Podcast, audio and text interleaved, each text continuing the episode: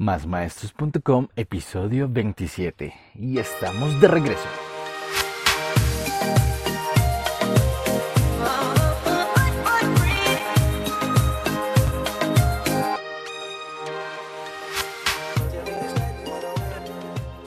Buenos días, tardes o noches, maestros, maestras y todos aquellos amantes de la educación.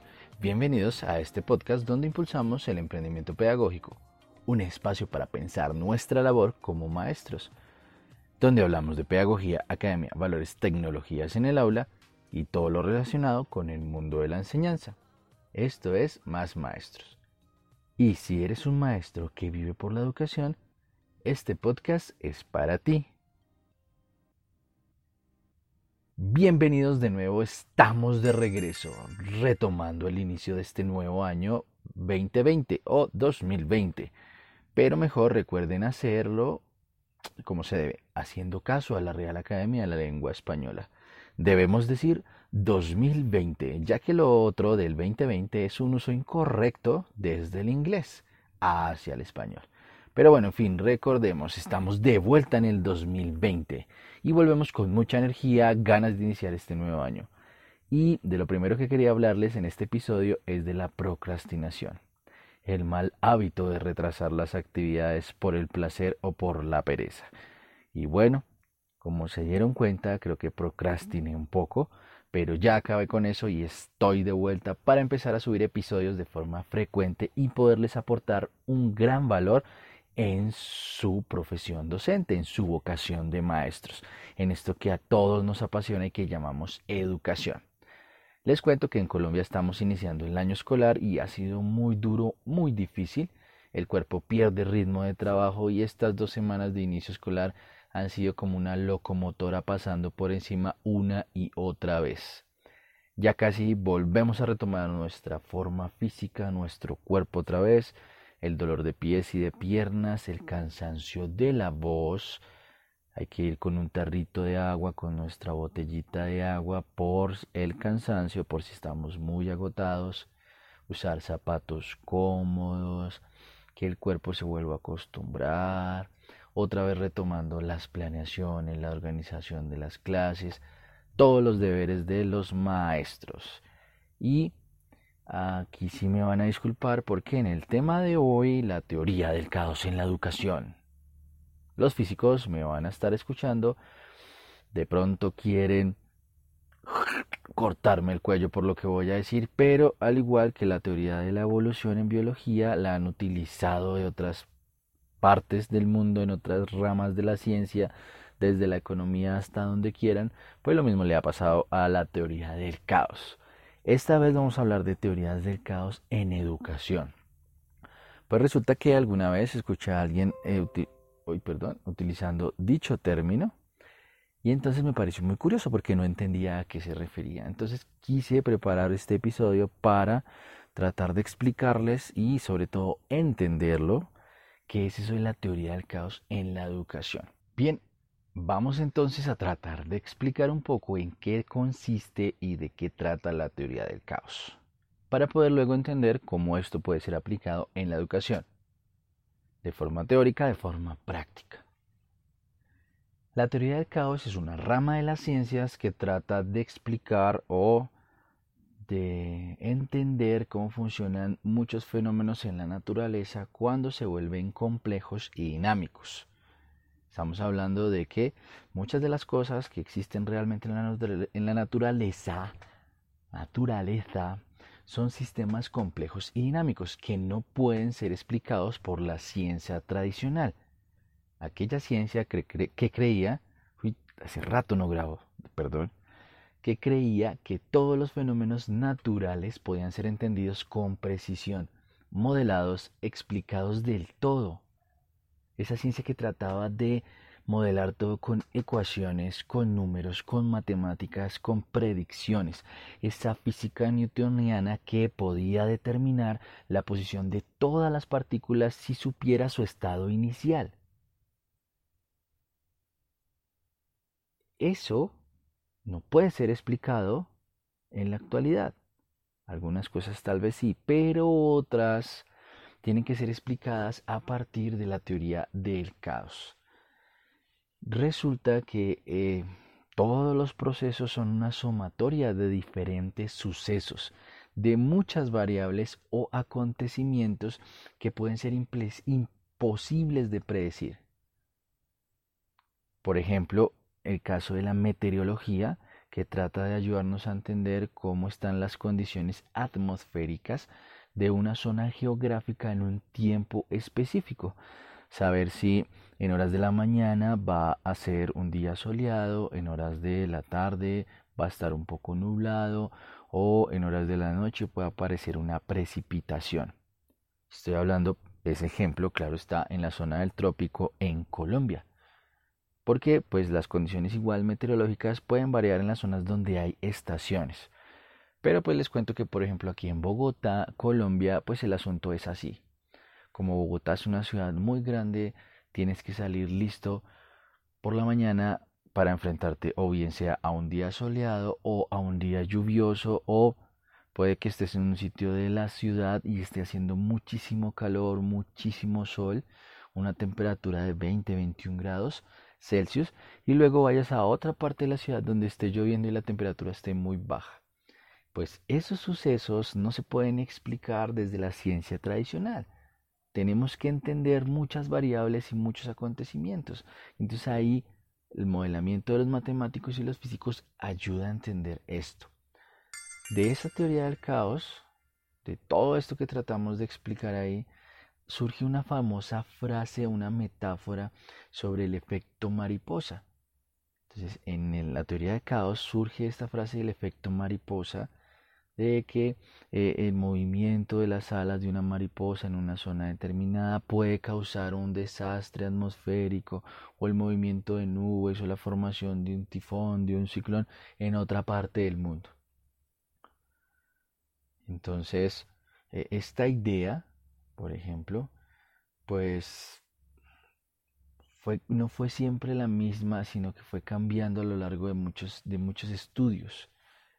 Eh, antes, por ejemplo, de pensar en esto de la mariposa, eh, un, francés llamado Pierre-Simon Laplace, Laplace o Laplace, como se pronuncia, era un gran matemático de 1776 y escribió un ensayo filosófico. Y escribía esta frase que les quiero compartir para que lo comparemos cómo cambió la teoría del caos luego más adelante. Estaba hablando de 1776. Dice tal cual. Un ser inteligente que en un instante dado conociera todas las fuerzas que animan la naturaleza y las posiciones de los seres que lo forman y que fuera lo suficientemente inmenso como para poder analizar dichos datos, podría condensar en una única fórmula el movimiento de los objetos más grandes del universo y el de los átomos más ligeros nada sería incierto para dicho ser y tanto el futuro como el pasado estarían presentes ante sus ojos. Eso era lo que pensaban en 1776. Querían tratar de determinar todo, era una ciencia tradicional, todo se podía modelar, todo se podía explicar de forma matemática, de forma física. Siempre habían leyes que descubrir y siempre había leyes que describieran el movimiento de los objetos. Aquí tanto que Pierre Simon de Laplace retaba al establecimiento, o sea, lo podemos hacer, o sea, no sé si tal vez lo escribió de forma irónica, aunque no creo porque era un ensayo filosófico, pero bueno, Luego, más adelante en el tiempo, apareció un científico llamado Lorenz y a él se le atribuyó algo que se llamaron atractores o los extraños atractores de Lorenz. Él hizo muchos experimentos para, de forma matemática y física, poder predecir algunos asuntos y resulta que encontró que habían atractores que terminó llamándolos dependencias sensibles a las condiciones iniciales. Entonces, él en sus estudios lo que trataba de explicar era una secuencia de algoritmos muy, muy, muy compleja y muy larga. Alguna vez intentó empezar, no lo hizo desde el inicio, sino arrancó una secuencia que ya tenía a mitad de camino y se dio cuenta que ese resultado al finalizar no era el mismo de la otra secuencia. algo así como para que me lo entiendan. Es como si ustedes arrancan en, una vía de un ferrocarril en el inicio y siempre van a llegar hasta un punto final, dos kilómetros más allá. Y ustedes suponen que si arrancan a 500 metros del punto de partida van a llegar al mismo sitio de los dos kilómetros porque es la misma vía férrea, el mismo ferrocarril. Pues Lorenz pensaba eso y entonces dijo pues voy a arrancar 500 metros de mi secuencia numérica de mi algoritmo. Y lo que encontró es que no llegó a los dos kilómetros al mismo punto final de la vía férrea, sino que encontró otra ruta, se fue por otro lado. Es decir, yo arranco 500 metros del punto inicial y no resulto a los mismos dos kilómetros, sino que puedo resultar más lejos, más corto, pero en otra vía férrea, en otra trayectoria. Pues esto lo encontró Lorenz y entonces él escribió un trabajo que denominó dependencia sensible de las condiciones iniciales. Es decir, que no todos los sistemas eran lineales. Y resulta que lo curioso aquí no es que Lorenz haya puesto la palabra o la metáfora de la mariposa, sino que él usaba otra figura literaria que eran las gaviotas. Entonces él decía que el aleteo de una gaviota podía ser que hubiese un cambio atmosférico en otra parte del planeta. Entonces al señor Lorenz lo invitan a una conferencia en Texas, en Estados Unidos, y otro amigo de él o otro científico meteorólogo llamado Philip Merilés estaba a cargo de organizar eso. Y le dicen a este señor Philip Merilés que tiene que buscar un nombre muy llamativo para las conferencias que no puede ser algo tan sencillo que no llame la atención de los participantes, sino que tiene que buscar un nombre muy llamativo. Entonces, hay muchos mitos sobre lo que buscó Philip Merilés para poder encontrar el cuento de la mariposa. Uno de esos mitos dicen que muchas de las gráficas de los trabajos de Lorenz le recordaban a él las alas de una mariposa, al señor Merilés. Entonces, pues él, en lugar de titularlo como el artículo que había escrito el señor Lawrence, lo tituló de la siguiente manera. Predecibilidad, dos puntos. Signo pregunta. ¿El aleteo de una mariposa en Brasil puede provocar un tornado en Texas? Y así fue como tituló entonces la conferencia de Lawrence. Y luego, pues ya entonces vendría el famoso o la famosa metáfora sobre el efecto mariposa que aparece entonces en muchos lados y en muchos sitios. Pero esto qué tiene que ver con educación? Pues a alguien se le ocurrió pensar que esta teoría del caos, que no solamente habla del efecto mariposa, sino que también habla de otras cosas como por ejemplo la entropía, la entalpía y otras medidas, pues podría ser aplicada al contexto educativo, a lo que ocurre en el aula de clase, a lo que ocurre en las comunidades educativas de aprendizaje. Entonces, ¿por qué usar este concepto de teoría de caos en un modelo educativo, en la educación? ¿Por qué? Pues hay varias razones para usarlo. Una de las razones es que la educación no es lineal, es dinámica. Y ese proceso dinámico está expuesto a multitudes, a un sinfín de estímulos externos hay un intercambio constante de información. Pasa como los sistemas biológicos, que son sistemas dinámicos, intercambian energía, ¿cierto?, con su entorno y pueden luego intercambiar eh, materia. Pero la educación no es lineal, no es algo que se pueda predecir, como en 1776 lo planteaba aquel matemático Pierre Simon de Laplace. La educación no es lineal, no se puede predecir. Es muy difícil predecir lo que ocurre con 20, 25, 30, 35, 40, 50 o 60 estudiantes los que tengan en un salón de clase. Es muy difícil predecirlo. Tú como maestro no sabes qué pasa en cada cerebro, qué está pasando en cada cabeza, qué está ocurriendo en ese momento.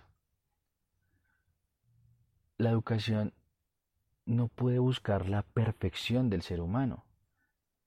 No formamos individuos altamente ilustrados en todas las ramas del conocimiento. Eso ocurría antes, cuando se buscaba que los más formados eran o se consideraban o querían ser los más ilustrados, los más sabios. Y no todo el mundo accedía a la educación, estamos hablando de tres, cuatro, bueno, no sé cuántos siglos atrás. ¿Por qué? Porque la formación en la actualidad de la educación está enfocada en las habilidades, en las competencias para afrontar el futuro, en la capacidad de aprender. El cerebro no es una enciclopedia, para eso tenemos el Internet o el Google o el Wikipedia, ahí está la información. Por eso el asunto es dinámico, es impredecible, es caótico. Otro punto a favor, o bueno, de los que utilizan esto en, la educación, los que plantearon esto, es que el aula de clase es completamente caótica. Los estudiantes están expuestos a condiciones iniciales que son sensibles, como el punto de partida de la vía férrea del ferrocarril.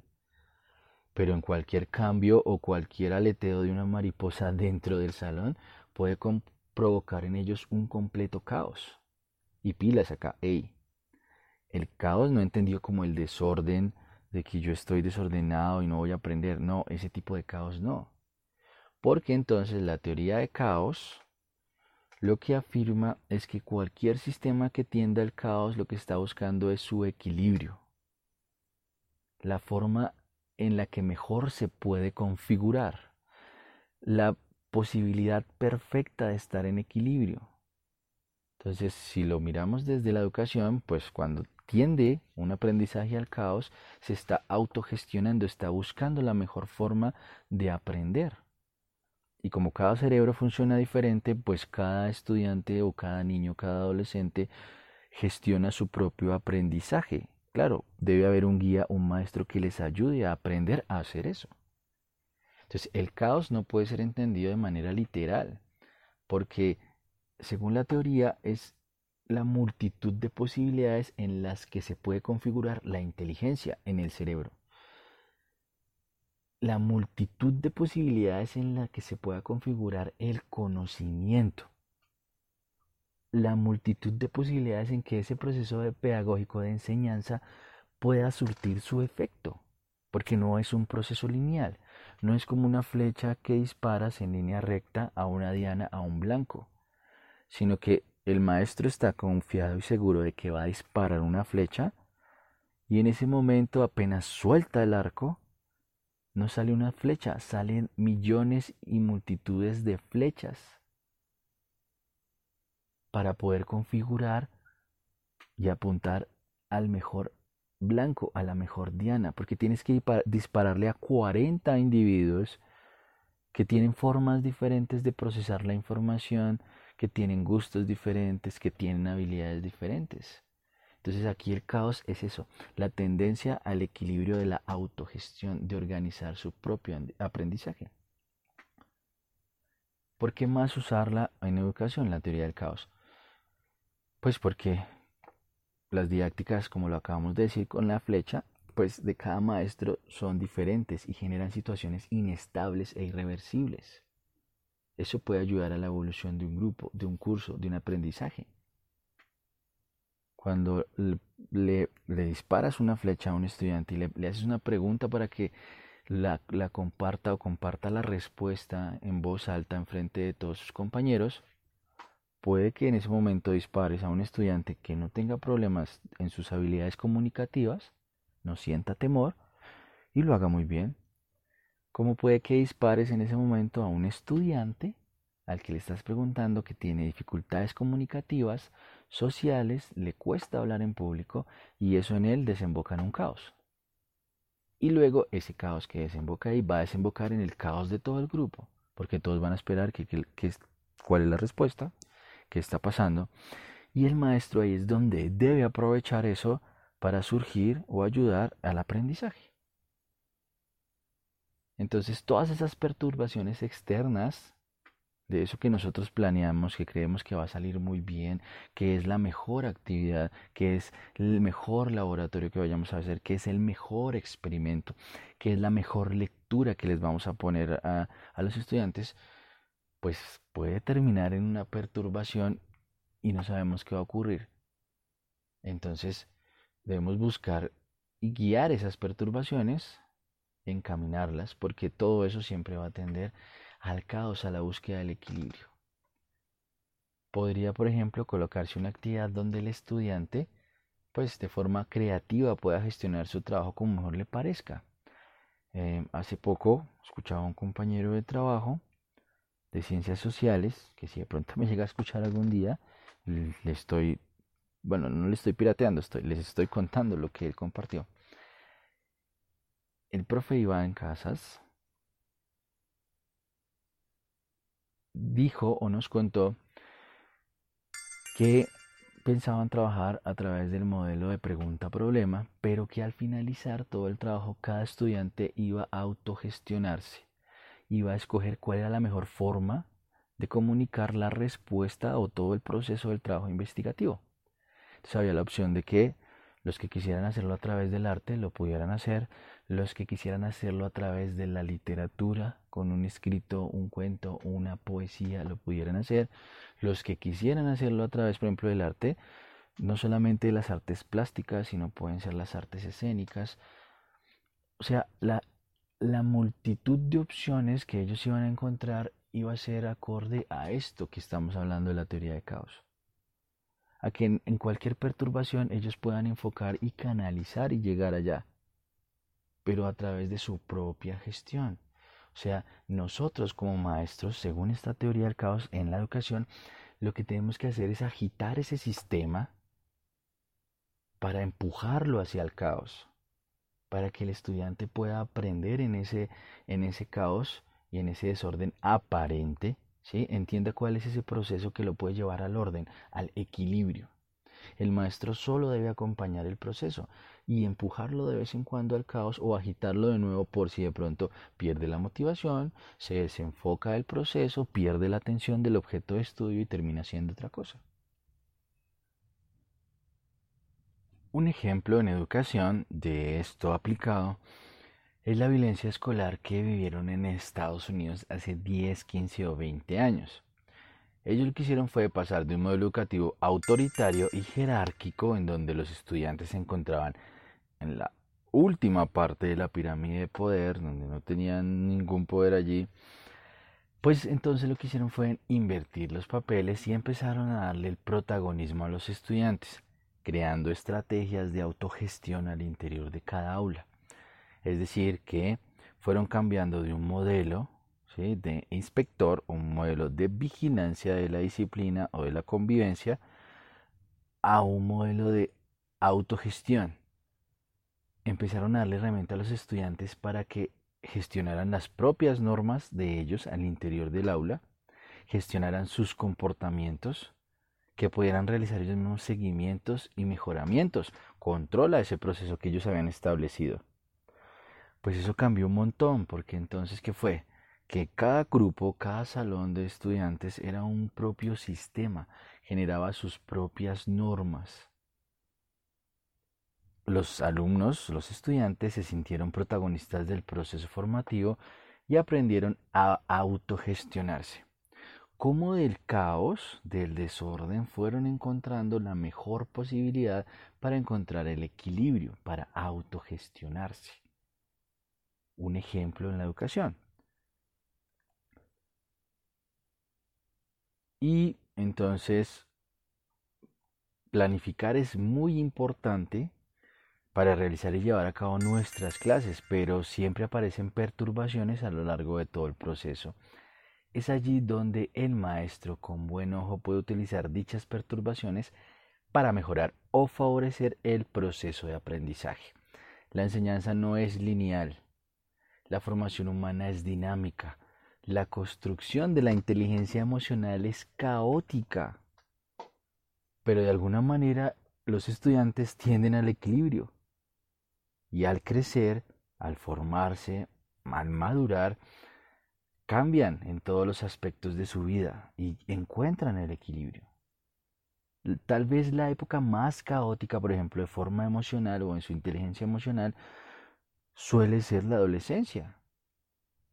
Y digamos que no es por justificar, algunos adultos aún no salen de esa etapa, de ese caos emocional, pero en alguna forma encuentran su equilibrio. La única forma, según esto, lo que estamos hablando de la teoría, de ser mejor ser humano es tendiendo al caos. Según esta teoría adaptada de la termodinámica propuesta por la física y las matemáticas y, y todos estos grandes científicos que tratan de entender los fenómenos naturales, el universo, y para no hacer más largo este capítulo, las conclusiones. La teoría del caos puede ser utilizada en contextos pedagógicos. Eso es una conclusión muy grande. La segunda es que el caos genera autogestión, porque los sistemas, en este caso los estudiantes, tienden al equilibrio. La tercera, la educación no es lineal, está expuesta a multitudes de perturbaciones, pueden ser internas, pueden ser externas, políticas externas, pruebas psicométricas, modelos educativos cambiantes, problemas psicosociales, sociales, familiares, económicos de los estudiantes, contexto social alrededor de la escuela, todo eso hace que la educación no sea lineal, que la educación sea dinámica.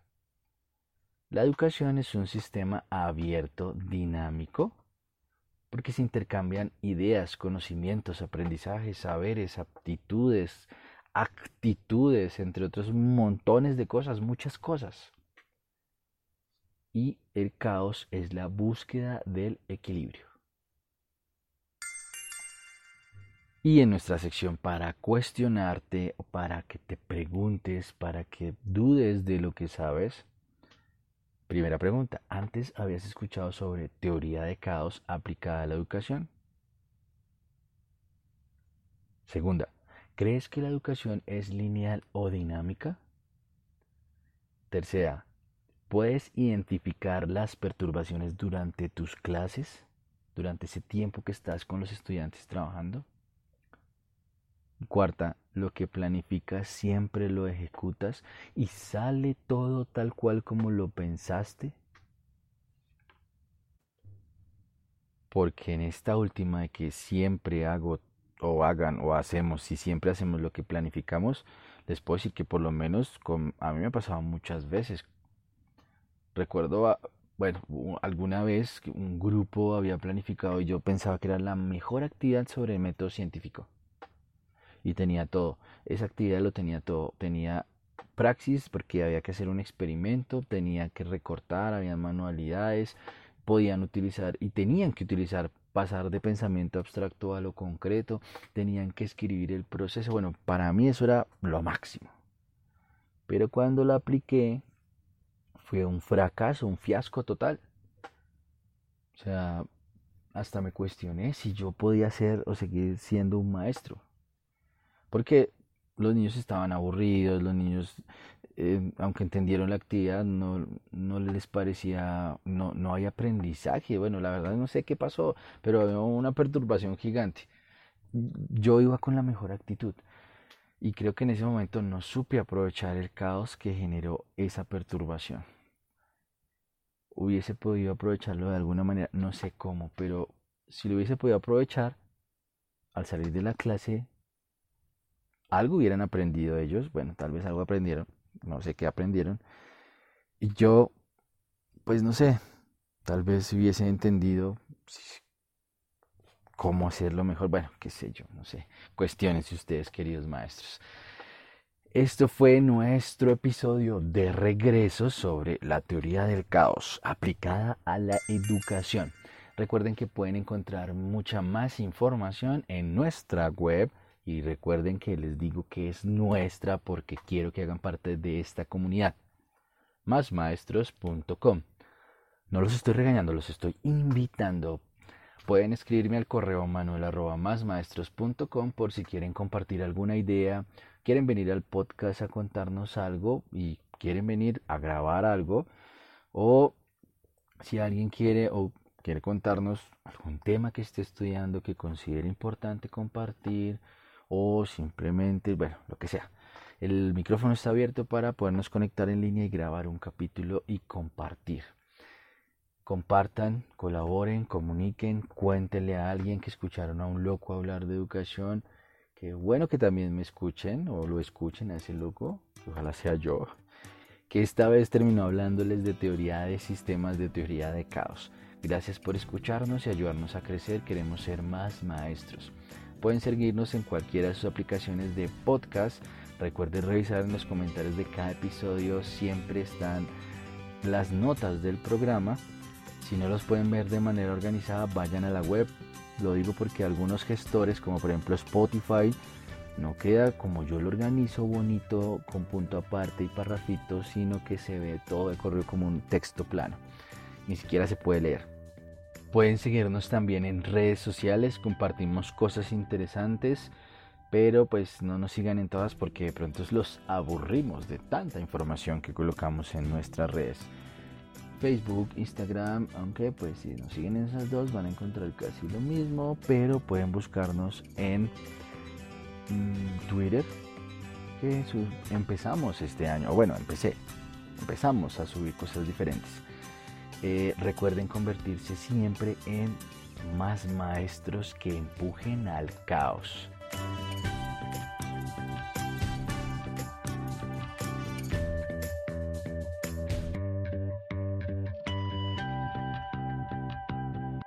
Y vamos con toda 2020, porque no sé,